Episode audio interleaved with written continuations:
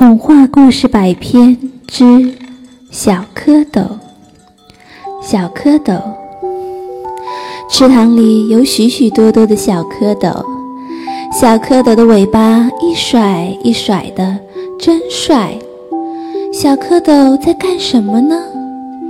它们呀，正用细细的长尾巴当画笔，认认真真的写作业呢。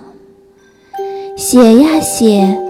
写出了一行行没有格式的小诗，画呀画，画出了一池看不出谜底的画谜。小蝌蚪的画笔呀，一天比一天短，最后短的再也不能用了。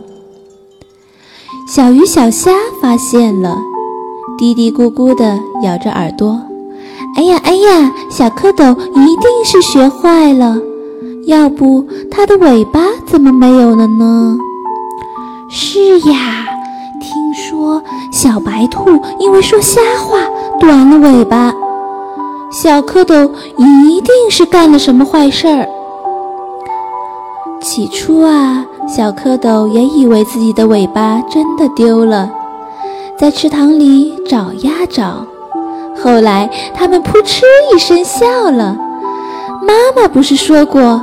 孩子，掉了尾巴，你们就算长大了，就可以到岸上去找小朋友啦。他们一蹦一跳的跃出了池塘，变成了一只只可爱的小青蛙。